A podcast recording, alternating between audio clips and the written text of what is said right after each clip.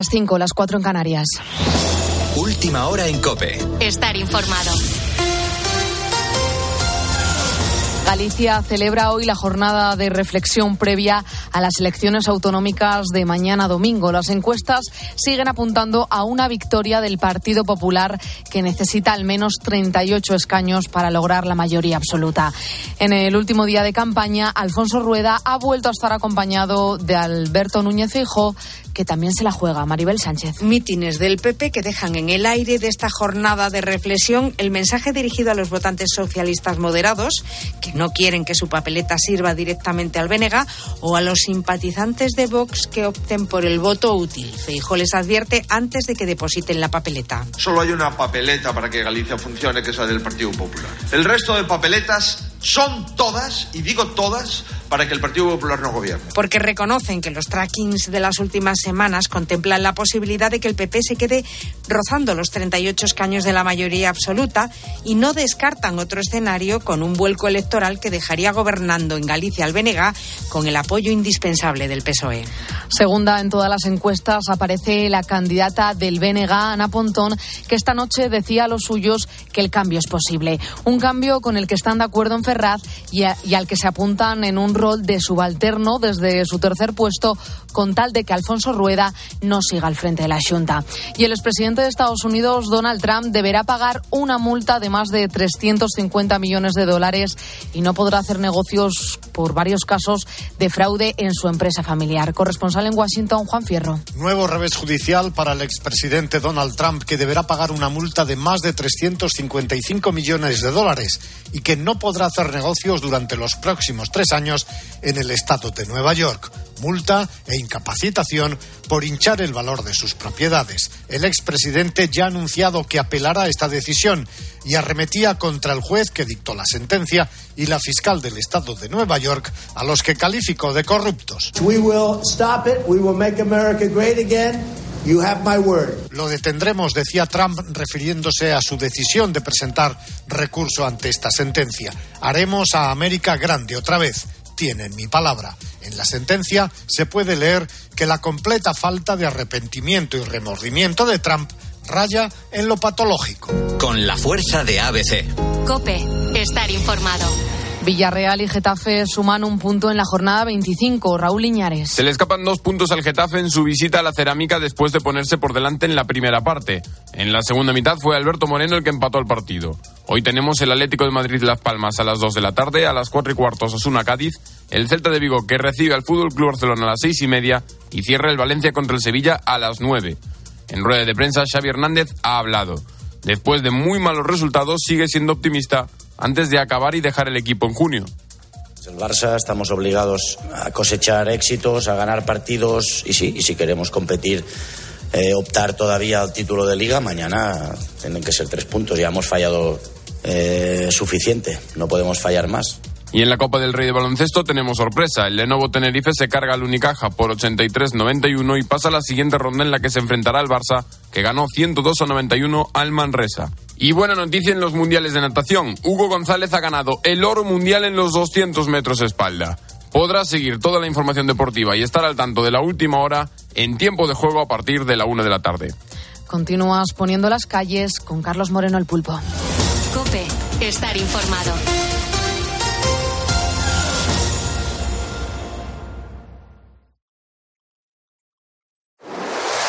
Escuchas Poniendo las calles. Con Carlos Moreno, el pulpo. Cope, estar informado. Lo que vamos a tocar ahora es verdad que este es un programa, muchas veces que es un, un, un, programa de contrastes, que podemos estar cantando y jugando con una canción, a nos tenemos que poner el semblante más serio, el semblante del dolor, eh, porque vamos a tocar un, un tema que, que, nos tiene a todos indignados. Estamos todos indignados. Lo que quiero ahora sí por el momento es que, que te sitúes en la noche del pasado viernes a las 10 de la noche. ¿Qué, hacías tú, ponedor, el pasado viernes a las 10 de la noche? A ver, te recuerdo que estábamos con la, con la borrasca Carlota, que estaba lloviendo en muchas partes de España, que no hacía muy buen tiempo. Mucha gente en ese momento seguramente estaba preparándose el, el fin de semana, pero mientras tú, por ejemplo, te ponías el, el, broche final a otra semana de trabajo, estabas preparándote un caldito en casa tranquilamente, Pues resulta que en Cádiz se estaba celebrando la final del concurso de carnaval de este año. Hombre, Cádiz, eh, la ciudad andaluza, estaba viviendo una auténtica noche de fiesta. Sin embargo, todo estaba a punto de cambiar, porque a 75 kilómetros del Gran Teatro Falla, donde se estaba celebrando el carnaval, pues hay una pequeña localidad de algo más de 25.000 habitantes que está a punto de volver a inundarse por el silencio. Así fue como Ángel Expósito, en la linterna, contaba una noticia que se convertía en última hora. Noticia de última hora, atención, dos guardias civiles han muerto tras ser embestidos por una narcolancha en Barbate, en Cádiz. Como consecuencia de esa persecución en la que los agentes contaban con mucho menos medios, claro, y con una embarcación menos potente, una de las narcolanchas pasó por encima, provocando la muerte de los dos guardias civiles e hiriendo de gravedad a un tercero. Noticia de última hora. Intentaremos ampliar datos, ni qué decir tiene, durante toda la noche. Eh, desde el viernes, lógicamente, estamos eh, absolutamente consternados. Aquí en este programa de radio se defiende a cuerpo eh, y espada directamente a, los, a las fuerzas y cuerpos de seguridad del Estado. Miguel Ángel Gómez, de 39 años, era el que, bueno, era uno de los dos que pertenecía al Grupo Especial de Actividades Subacuáticas. Era natural de San Fernando, tenía pareja, tenía una niña pequeña. David Pérez, también de 43 años, nacida en Terrassa, afincado en Navarra, era agente del Grupo de Acción Rápida de la Guardia Civil. Estaba casado y tenía dos hijos. Mm, bueno, pues ambos habían sido destinados a la ensenada de Barbate para luchar contra los narcos, pero es muy difícil ganar una guerra cuando te mandan con las dos manos atadas a la espalda.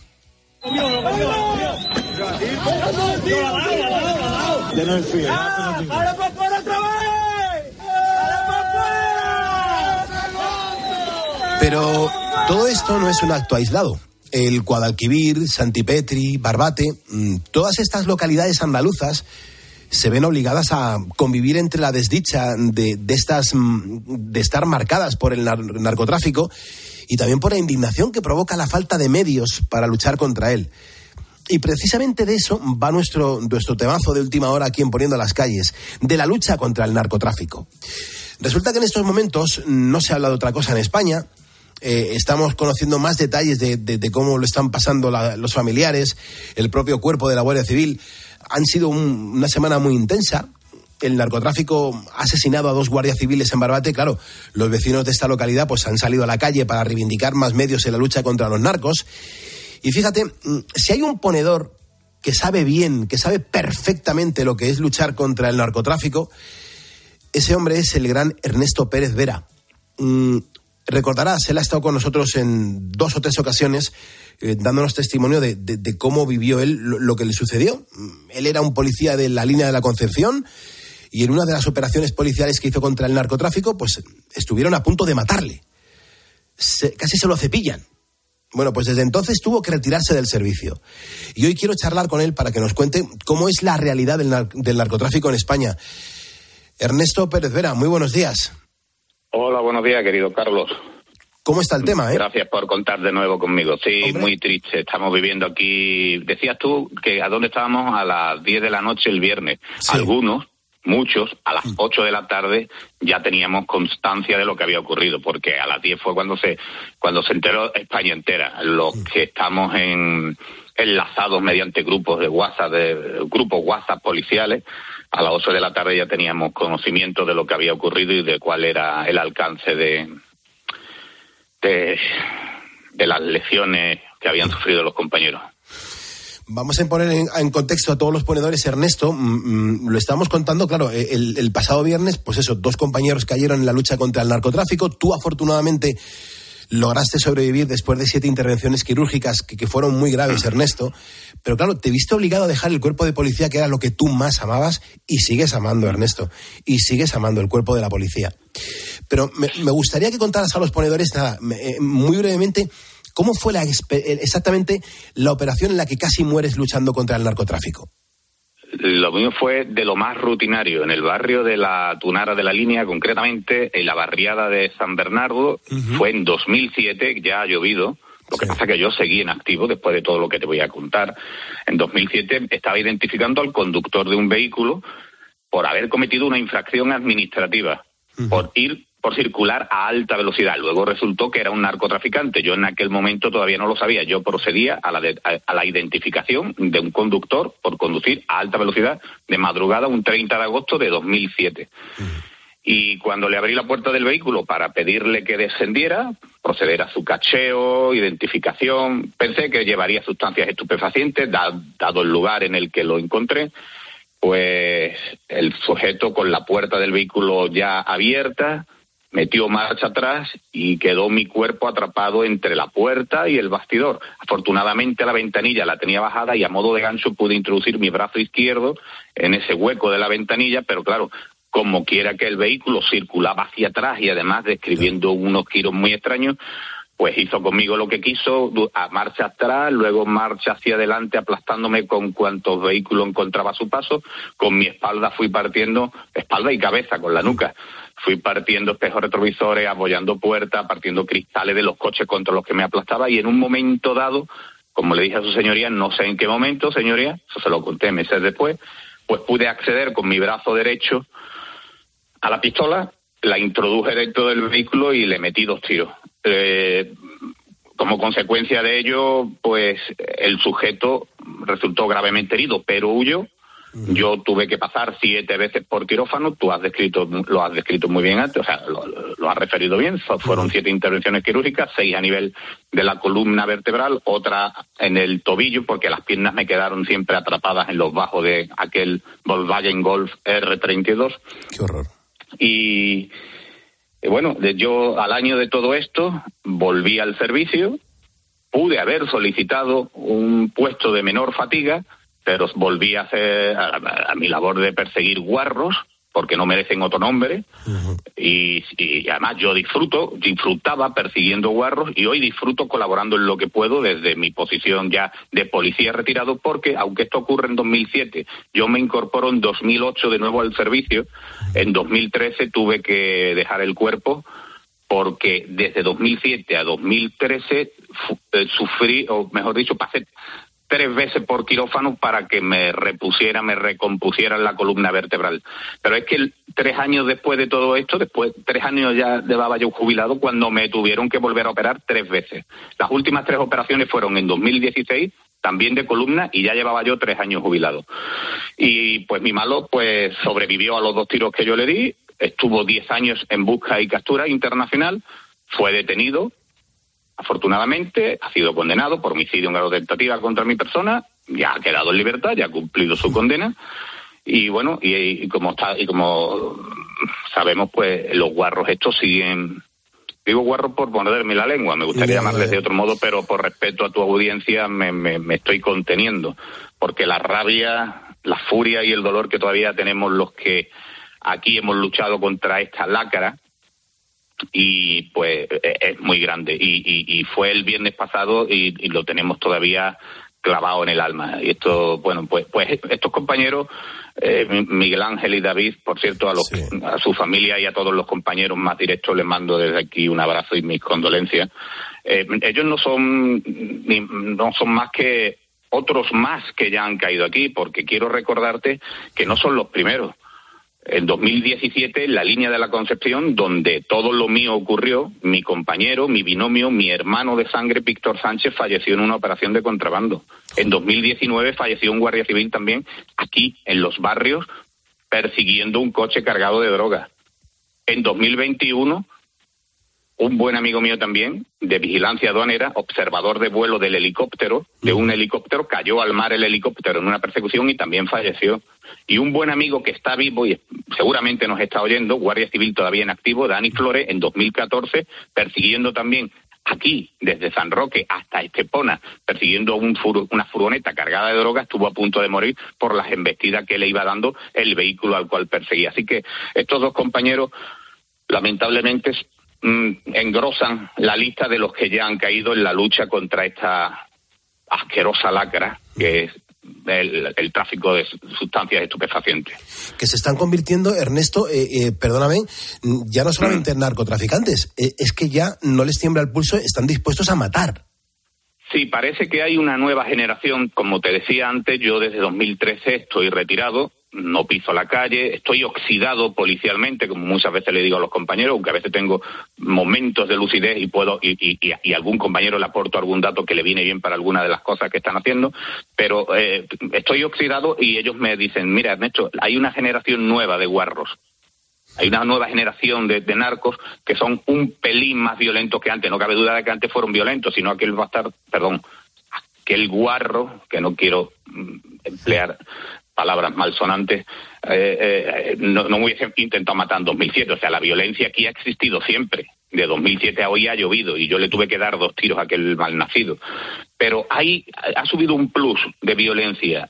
Eh, han, eh, han subido esta gente un plus en, en- en su actitud hacia la policía, han subido un plus, el plus de la violencia lo han subido.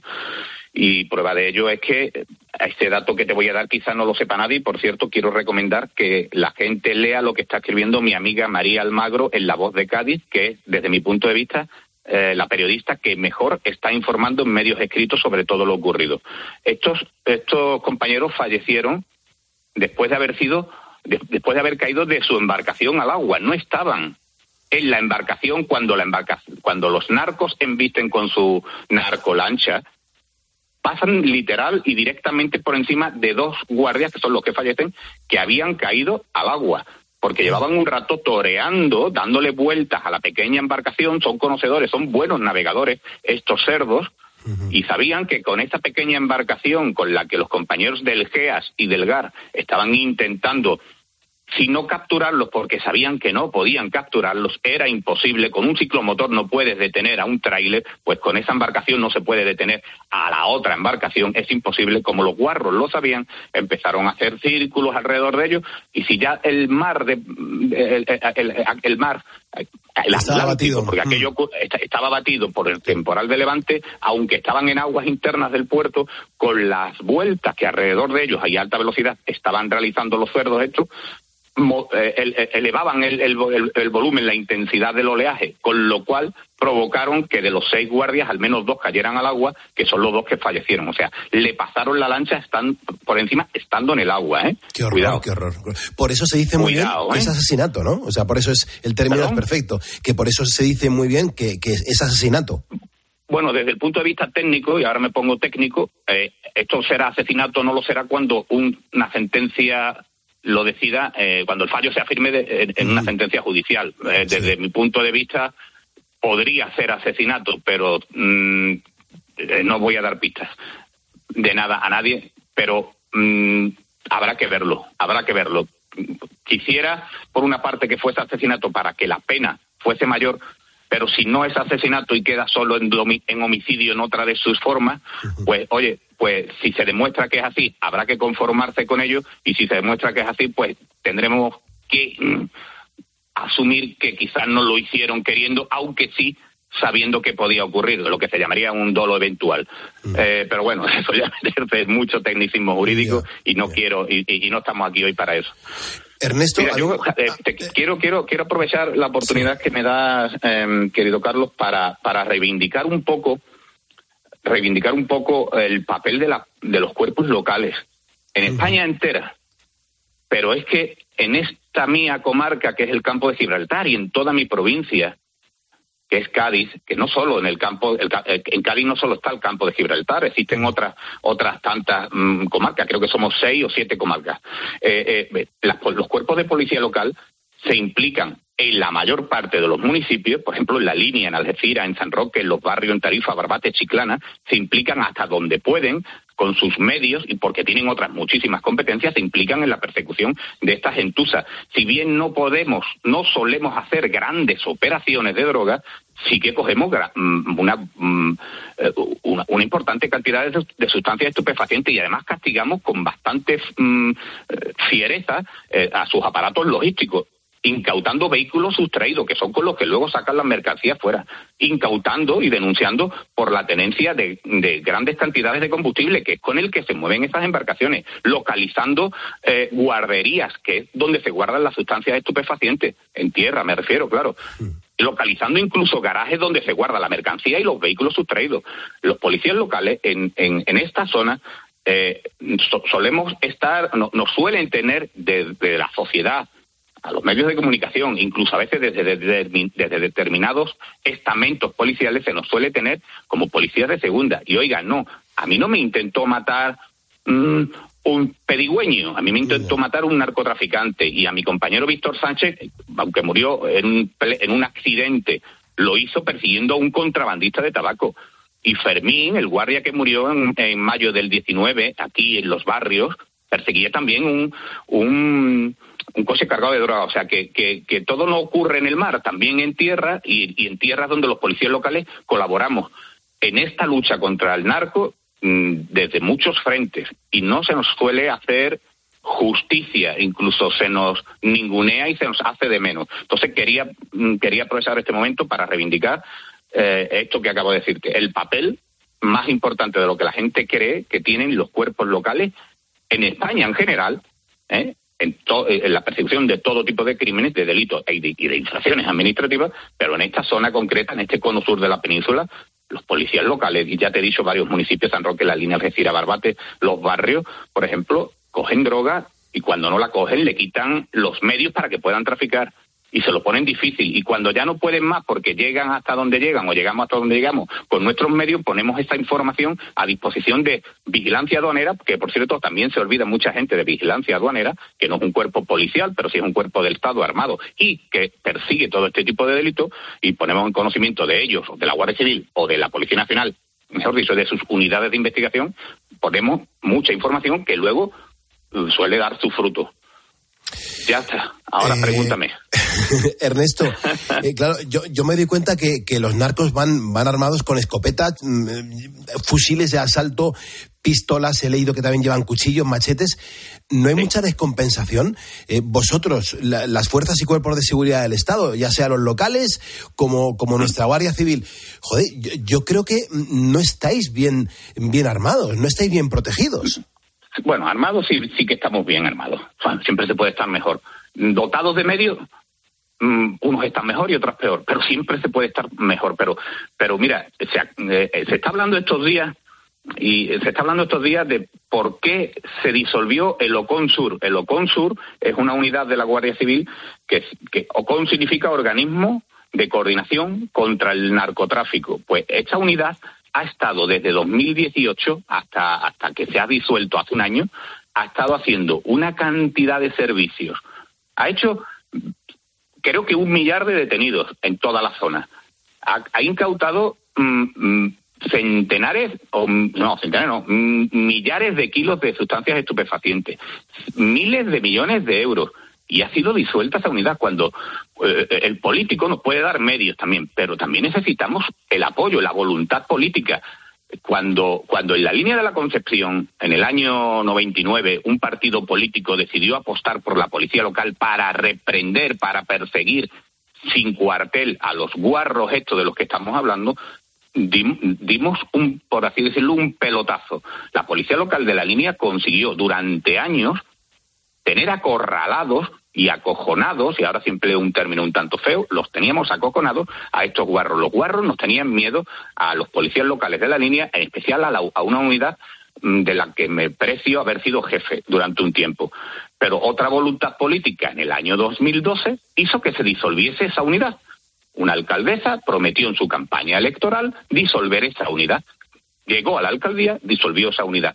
Luego otro alcalde posterior, es verdad que la creó, la, reactivó de nuevo, pero ya era tarde, los guarros habían ganado terreno. Y acaba de ocurrir lo mismo con el, eh, con el Oconsur, una unidad que mandaba el comandante mm, David Oliva con unos éxitos históricos, unos éxitos históricos y de buenas a primeras, igual que el político tuvo la voluntad de crearla y de permitirle que tuviese éxito porque la apoyó con contundencia y con todos los medios, de buenas a primeras los disuelven.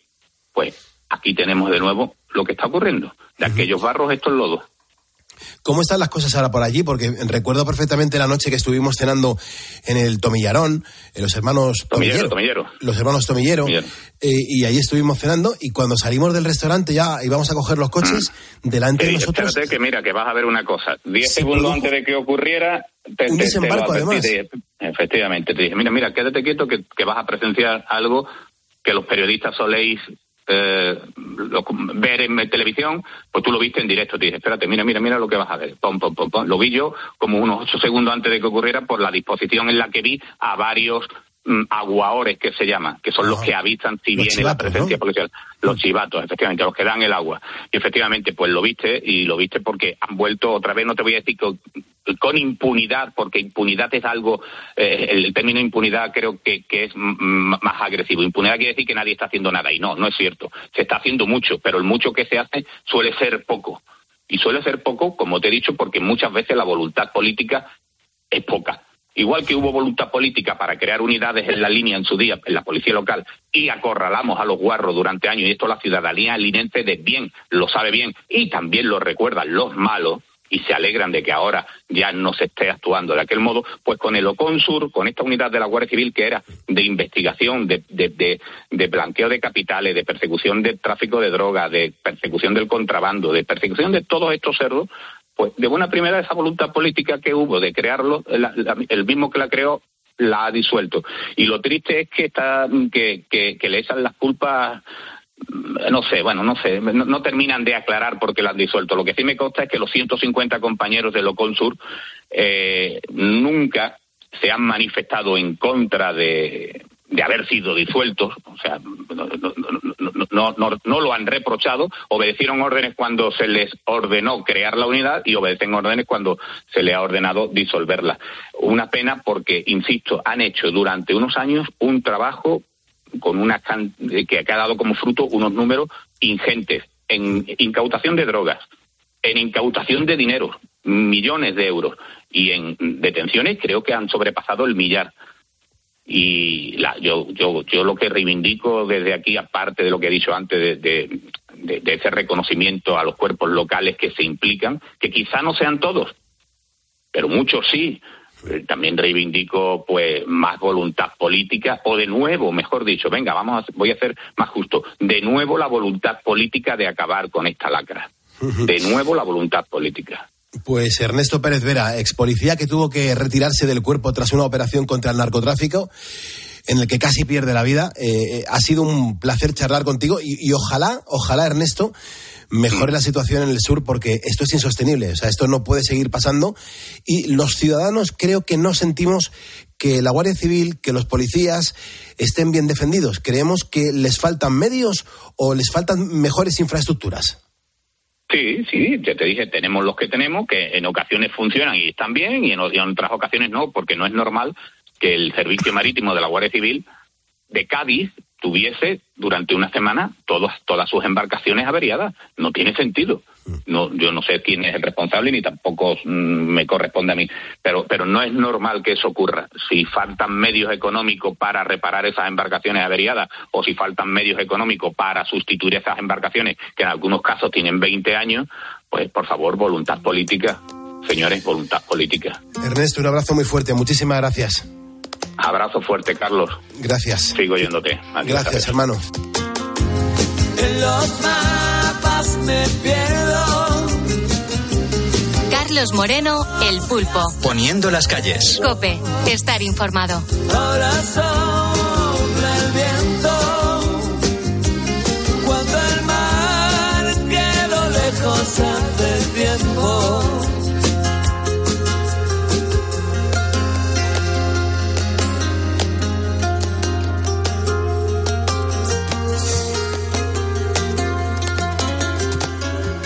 Ya no subo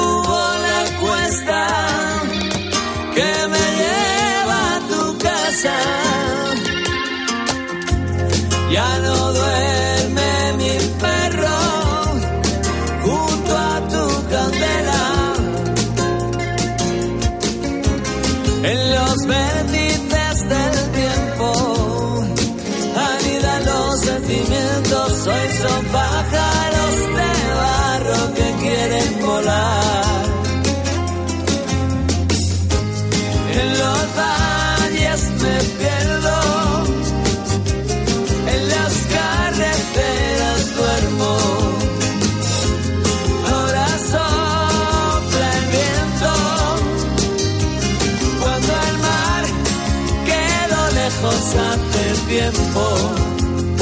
Cuando no tengo barca, remos ni guitarra.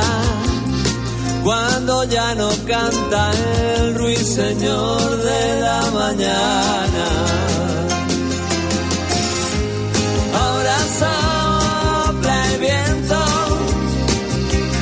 Cuando el mar quedó lejos hace tiempo.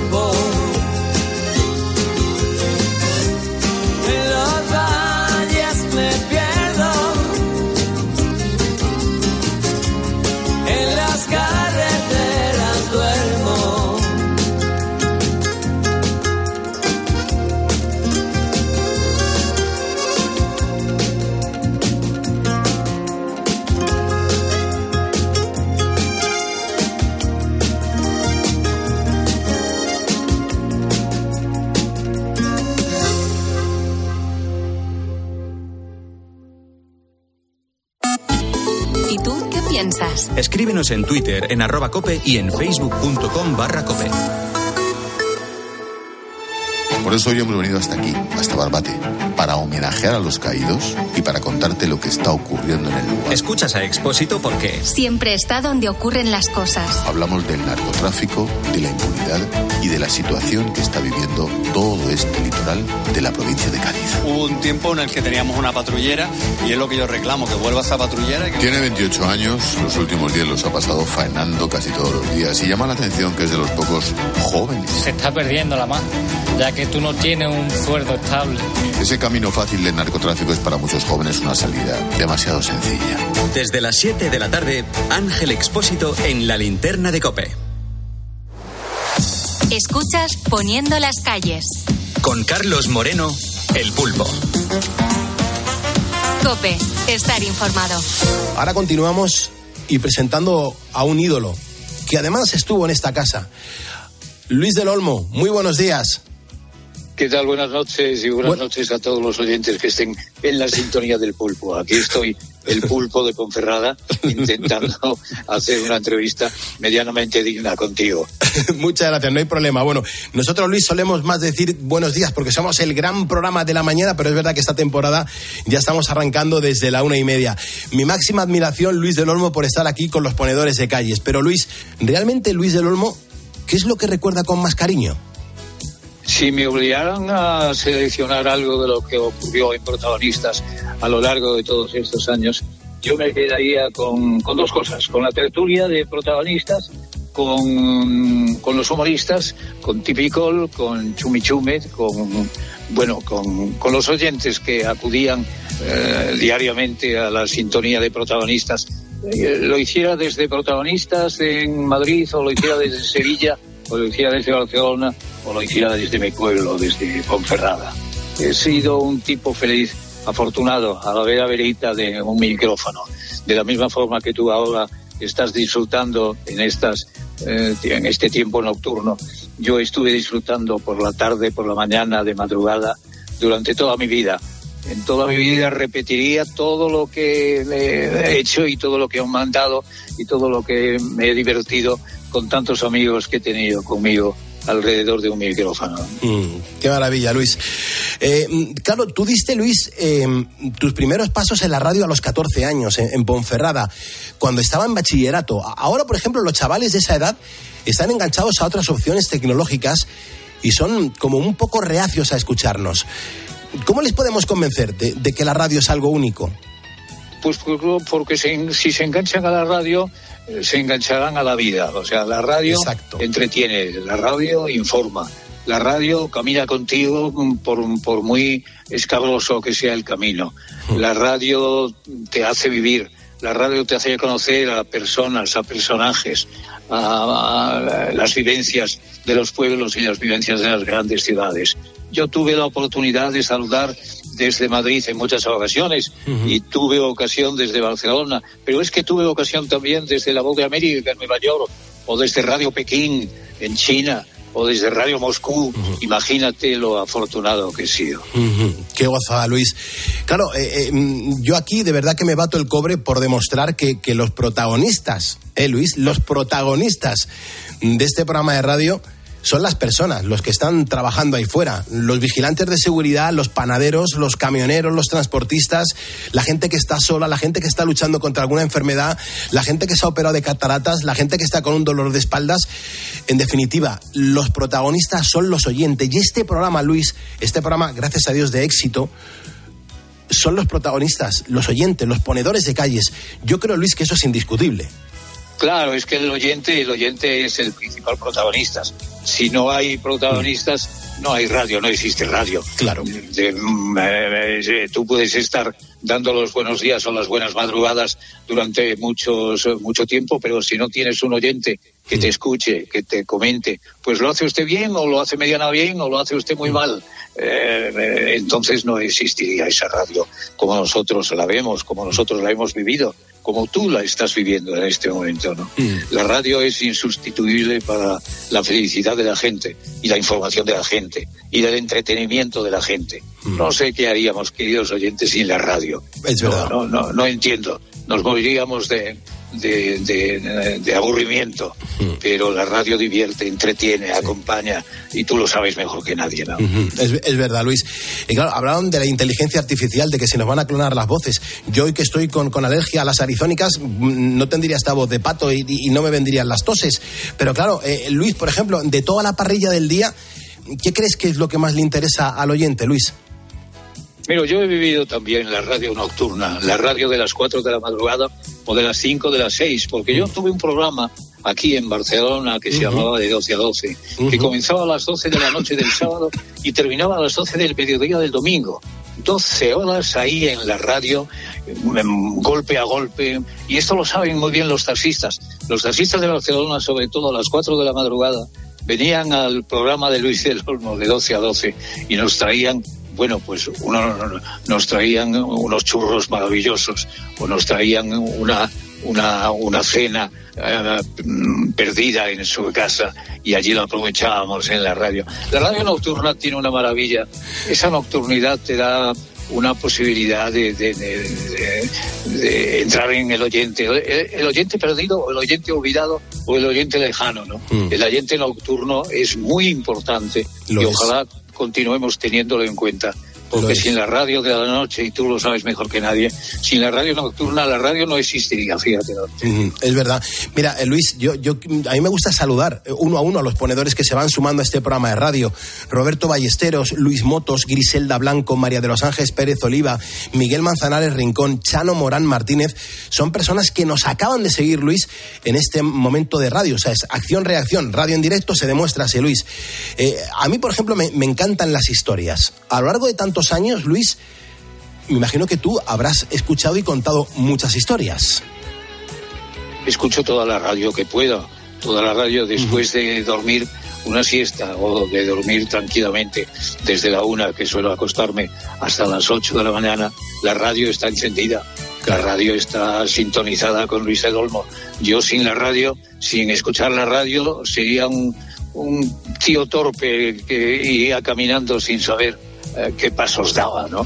La radio es fundamental. Que el que no tenga una sintonía de radio, ese, esa persona no está viviendo como Dios manda, ¿no? Escucho toda la radio que pueda. Bueno, hay muchas historias. Mira, la última historia la comentaba con el conductor de un chofer que cogí esta mañana para ir con mi mujer a comer a un restaurante. Y entonces yo le decía, ¿tú te acuerdas porque era un, un veterano eh, taxista que me sintonizó durante muchos años? Digo, tú no tendrás no, recuerdos de un momento a las 4 de la madrugada cuando empezábamos a las 12 de, de la noche del sábado y terminaba a las 12 del mediodía del domingo y a las 4 de la madrugada, nos reuníamos con todos los taxistas que nos traían unos churros y un chocolate maravilloso. Como Marisa. Dice, ay, aquellos años, ¿quién los pudiera recoger otra vez? Nos conformamos con recordarlos, ¿no? Pero de, de aquellos momentos yo me acuerdo, yo me, me quedo con la- sobre todo a las 4 de la madrugada, cuando aparecían allí 50 o 60 taxistas, ¿eh? que eran los que hacían eh, su programa nocturno, pero que venían a pasar 20 minutos o, o una hora eh, para compartir con nosotros, con aquel de 12 a 12. La gente cuando lo cuentas ahora no sé lo que le dice, como una hora, un programa de 12 horas, un programa a las 12 de la noche del sábado y que termina a las 12 del mediodía del domingo, ya lo creo que sí. Ha quedado y sobre todo ese recuerdo lo tenemos en el Museo de la Radio, que no sé si conoces, los dos museos de la radio Tengo más pendiente. importantes y únicos que hay en España son los museos de Luis del Olmo, Tengo de pendiente, Ponferrada y de Roda de Verdad. Mm. Yo te invito que algún Por día favor. me acompañes y, Oh. y te cuente lo que es mm, eh, el mundo de la radio a través de los museos. Ojalá, Luis, tengo que sacar tiempo. Tengo tantas cosas que hacer, pero no me da la vida, Luis. Pero será un placer visitar esos museos de la radio y encima eh, acompañado por ti. Me- vamos, eh, el lujo, ¿no? Digamos. Otra cosa importante, yo creo que es una verdadera mm, pena dejar de escucharte, Luis. Como cada mañana, saludando a todos los españoles durante tantos años de radio. Te echamos de menos, Luis. Es una pena, dices tú. Lo que pasa Sí. es que todos los ciudadanos cumplen 60, 70, 80. ¿Y qué yo pasa? he cumplido los 80 y voy Ya. camino de los 90. Y voy camino del adiós. Yo espero, como todos los amigos del Bierzo, tú sabes que en el Bierzo la posibilidad de vivir hasta los 110 o 100, hay cantidad de gente que rebasa los 100 años en ese rincón de León que se llama el Bierzo, El Bierzo. que es mi pueblo querido, mi pueblo recordado, mi Ponferrada del alma. y yo eh, te digo que mientras haya radio habrá gente feliz, informada, entretenida. eh, no habrá aburrimiento si tienes una sintonía a la vera verita, sean las 4 de la tarde o sean como esta ocasión la noche, la noche metida en felicidad, en silencios, pero esos silencios se rompen y se entretienen con programas como el vuestro. Pues muchísimas gracias, Luis del Olmo. Gracias de verdad por haberme dejado, eh, bueno, pues haber dejado hacer este regalo a todos los ponedores y es haber contado con la participación de Luis del Olmo en Poniendo las Calles. Un abrazo, maestro. Pues espero que sean muchos años los que tenga la oportunidad de saludarte a ti y a todos tus oyentes.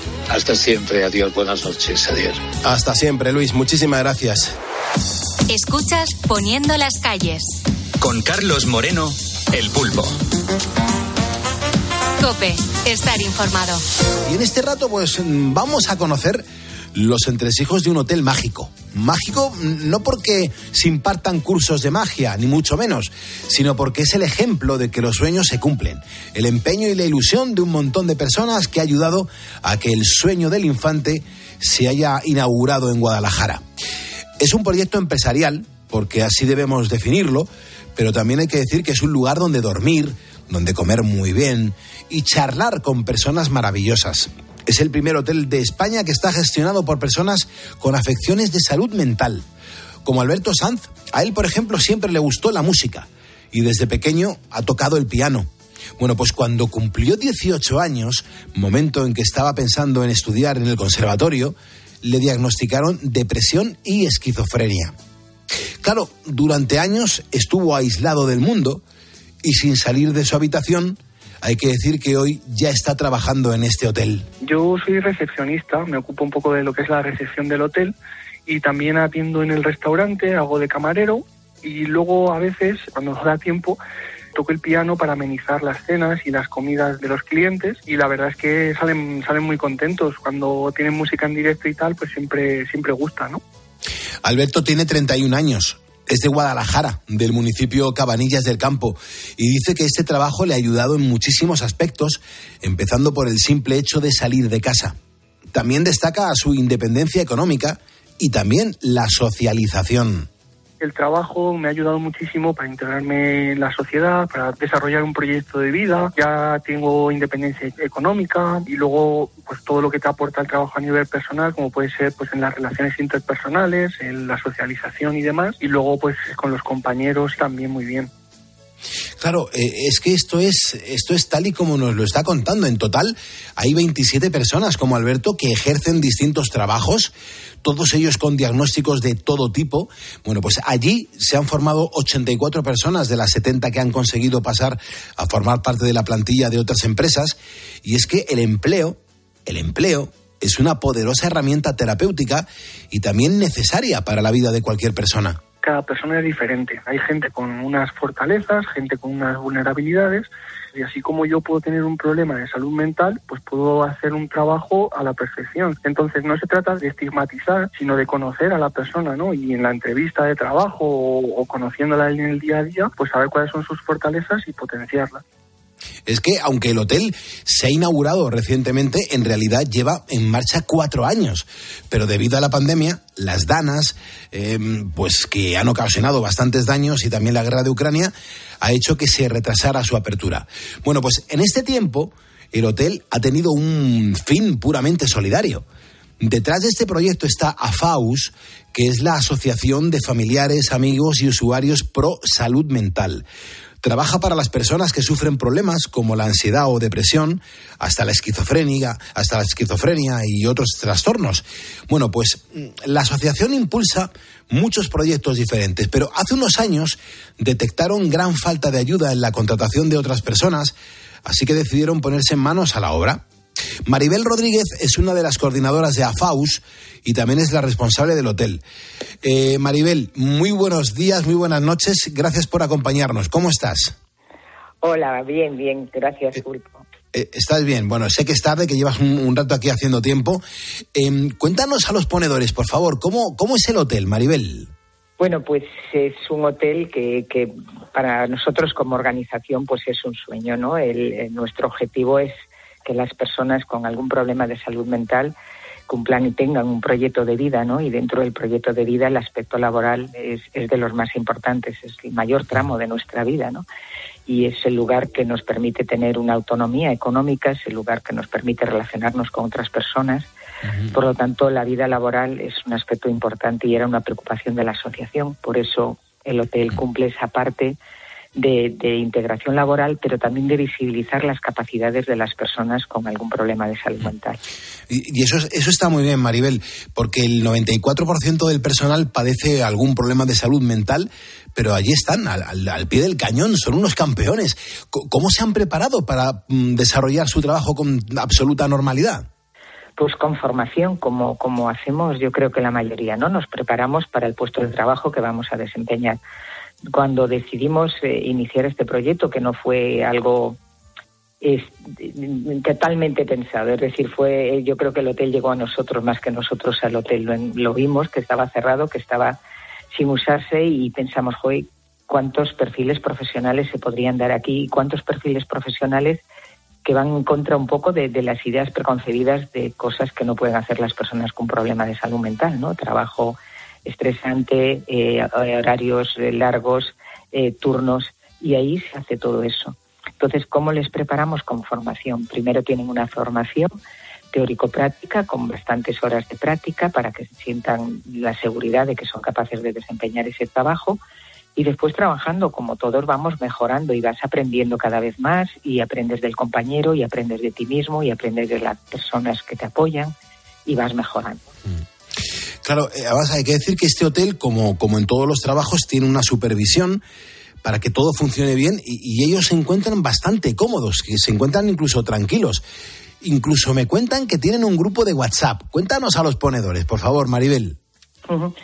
Sí, a ver, eh, realmente el hotel ahora mismo no tiene una gerencia al uso como tiene cualquier eh, establecimiento de este tipo. Es decir, la, la- un poco la persona que, que hace de nexo de unión soy yo, pero eh, ellos se gestionan en- entre ellos y ellas. Es decir, tenemos un grupo de WhatsApp, tenemos un manual en el que cualquier eh, actividad de las que tenemos que hacer, si en un momento dado entra una persona nueva o no recuerdas, vas ahí y te dice todo el proceso, ¿no? Cómo tienes que hacer la limpieza de habitación o cómo tienes que plantar o montar una mesa, porque es hotel con restaurante también y cafetería.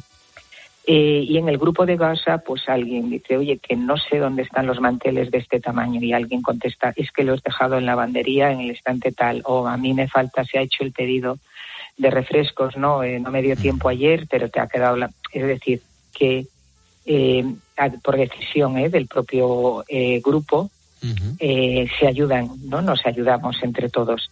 Yo solo procuro contestar cuando cuando no no hay una respuesta, ¿no? Pero normalmente fluye y entre los propios compañeros y compañeras se van dando las respuestas. sobre todo a partir de la pandemia, yo, creo que es cuando, bueno, pues cuando parece que se ha incrementado la visibilidad de los problemas de salud mental. Ha habido mucha gente ahí que se lo ha tomado bastante en serio, ¿no? Eh, Como que ha dejado de ser un tabú, como lo era antes. Y mm, yo considero que, mm, que no se percibe tanta presión social. Y claro, hay oportunidades, claro que las hay. Oportunidades como este trabajo, que yo creo que son parte de la cura. Por supuesto. A ver, yo creo que ha mejorado con la pandemia, pero lo que ha mejorado es la sensación de que nos puede pasar a cualquiera.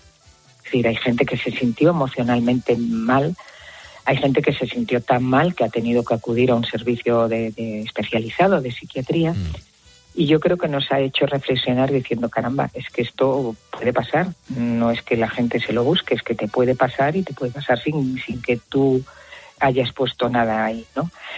Entonces, el trabajo, el trabajo te ayuda un montón, porque de alguna manera te ayuda a estructurar el tiempo, te, te ayuda a relacionarte con otras personas, te ayuda a ir superando dificultades que tú tienes y a nivel cognitivo te activa, porque al final tú estás haciendo un montón de, de- de gestiones diarias que conlleva pensar y tomar decisiones y, y- y ejecutar, ¿no? Entonces, es muy importante. Pero aún así, aún sigue quedando ahí una parte hacia los trastornos mentales graves que parece que, que, que cuesta más entender, ¿no? Parece que, bueno, una crisis de ansiedad, incluso depresión, pero cuando ya hablamos de otros diagnósticos, como puede ser esquizofrenia, todavía parece que, el- que a la sociedad le cuesta y es igual. O sea, el- el- la palabra no cambia mucho el, sentir de la persona, ¿no? Eh, el nombre técnico.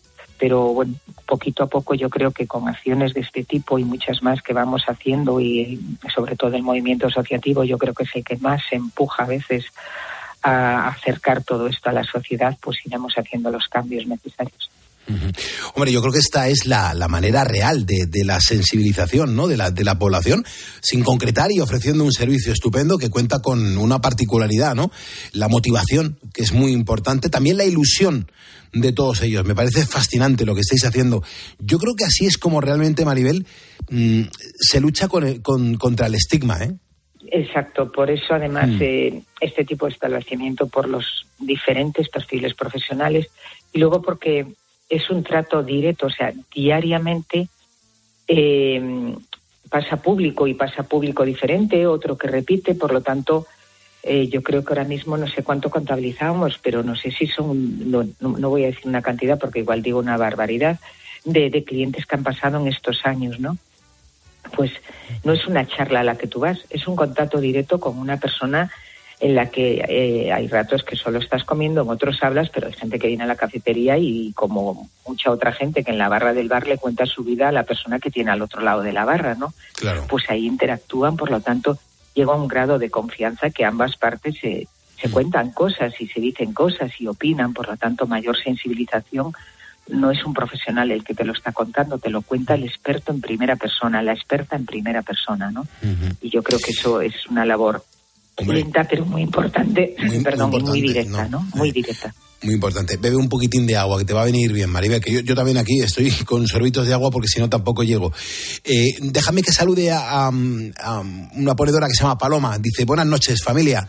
Eh, os escucho desde Vigo. Nos manda saludos. Pues mm, qué ilusión, Paloma, que estés ahí desde Vigo escuchándonos. Pero, Paloma, vuelvo contigo porque yo creo que ellos son los protagonistas, ¿no? Mm, El hotel mismo, con todas esas vivencias que se están generando, claro, eso provoca cosas buenas, ¿no? Pero también es un trabajazo vuestro, ¿eh? Y esto hay que ponerlo en valor. De todas esas personas que lleváis trabajando en ese ámbito de la salud mental desde hace muchísimo tiempo. Considero que sois unos pioneros en estos servicios. Lo que yo no sé muy bien es si, si os han llamado para pediros consejos o preguntaros para hacer algo similar en, en algún otro punto. Pues de momento no mucho. También es cierto que tampoco lo hemos difundido mucho, pero estaremos encantados en compartirlo. Y yo creo que esta experiencia puede ser un hotel o puede ser cualquier otro tipo de trabajo si, si le das la forma adecuada, ¿no? Para que al final acoja a las personas y pueda dar el servicio que, que el cliente también te va a pedir. ¿no? Claro. Yo creo que además en estas fases es muy importante los, los apoyos que tú recibes. Nosotros en su momento nos costó mucho la operación porque, porque era una compra de un edificio y partíamos de cero, cero dinero de ahorro, ¿no? Entonces, esos apoyos iniciales, en este caso, pues fue Triodos Bank, que es una, una banca social, eh, fue Johnson con, con apoyarnos, eh, porque a veces necesitas para, para el arranque, es decir, hasta para hacer la escritura o para hacer el, el documento inicial o, o el proyecto de viabilidad, ¿no? Y luego la administración que ya se creyó nuestro proyecto después de, de toda esa labor, se creyó el proyecto y, y también nos apoyó. Entonces, esos apoyos iniciales también son muy importantes para, para poder arrancar, porque si no, eh, te genera tanto temor el que, el que no funcione que a veces te quedas con el proyecto en el cajón, ¿no? Y yo Desde luego. animaría a las organizaciones no es que vayamos a acabar con, con las cifras de, de paro que hay en salud mental, que son tremendas, es, es la discapacidad o, o el colectivo, por decirlo de alguna manera, con mayor cifras de discapacidad. Pero visibilizar eh, que pueden hacer cualquier tipo de trabajo y que los apoyos no son costosos, eh, yo creo que animaría a lo mejor a otras empresas, a otras organizaciones a hacerlo. Yo creo que ahí el movimiento asociativo tenemos una labor importante, ¿no? De visibilizar estas capacidades. Desde luego que sí. Ha sido un verdadero placer escucharte y conocer mejor vuestro proyecto. Cuídate mucho, Maribel. Muchas gracias. Pues gracias a vosotros por, por llamarnos y os invitamos cuando queráis a visitarlo. Carlos Moreno, El Pulpo. Poniendo las calles. Cope, estar informado.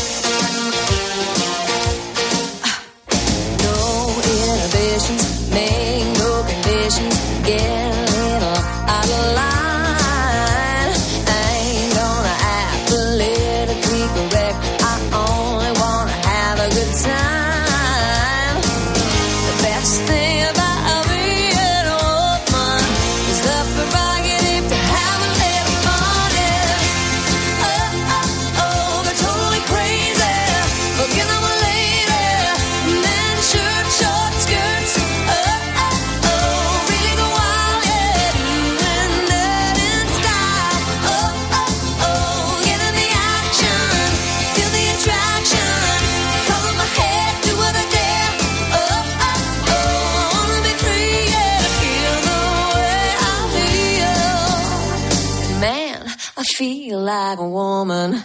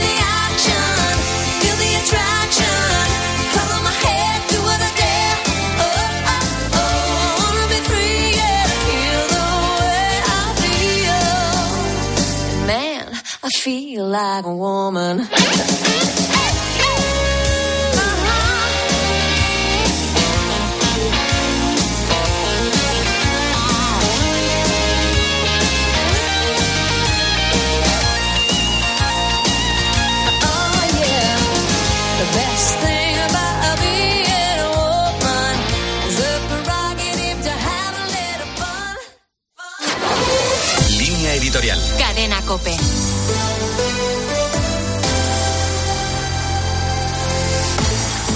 En las elecciones gallegas de este domingo puede ser determinante el voto de los gallegos que no residen en España. Son casi medio millón de personas. Galicia tiene una larga historia de migración. En las últimas décadas del siglo XIX y en las primeras del XX salieron de España, según algunas estimaciones, más de un millón de personas. Teniendo en cuenta que en ese periodo la media de población de Galicia era de dos millones, la cifra es muy importante. En los años 60 del pasado siglo se produjo una nueva ola migratoria con destino a América y también a Europa. En este momento la tendencia ha cambiado. Aunque Galicia no es una comunidad autónoma que reciba muchos migrantes, el saldo migratorio es positivo. Llegan más personas de las que se van. Fenómeno importante porque en Galicia la natalidad es muy baja y la población está envejecida. Los inmigrantes son los que han sufrido con más intensidad las dos últimas crisis económicas en Galicia y no es extraño que sufran la exclusión social, especialmente si son marroquíes o senegaleses. A muchos se les hace difícil acceder a la formación y a trabajos cualificados. Se quedan estancados en ocupaciones de salarios bajos, poca estabilidad y negativa consideración social. La memoria de la vida que llevaron los migrantes gallegos y el conjunto de los migrantes españoles debería estar muy presente ahora que nos hemos convertido en una tierra que recibe a extranjeros que buscan una vida mejor. Los gallegos recuerdan cómo la salida de sus padres o de sus abuelos de su tierra sirvió para hacer posible una prosperidad y un desarrollo al que aspiran ahora los extranjeros.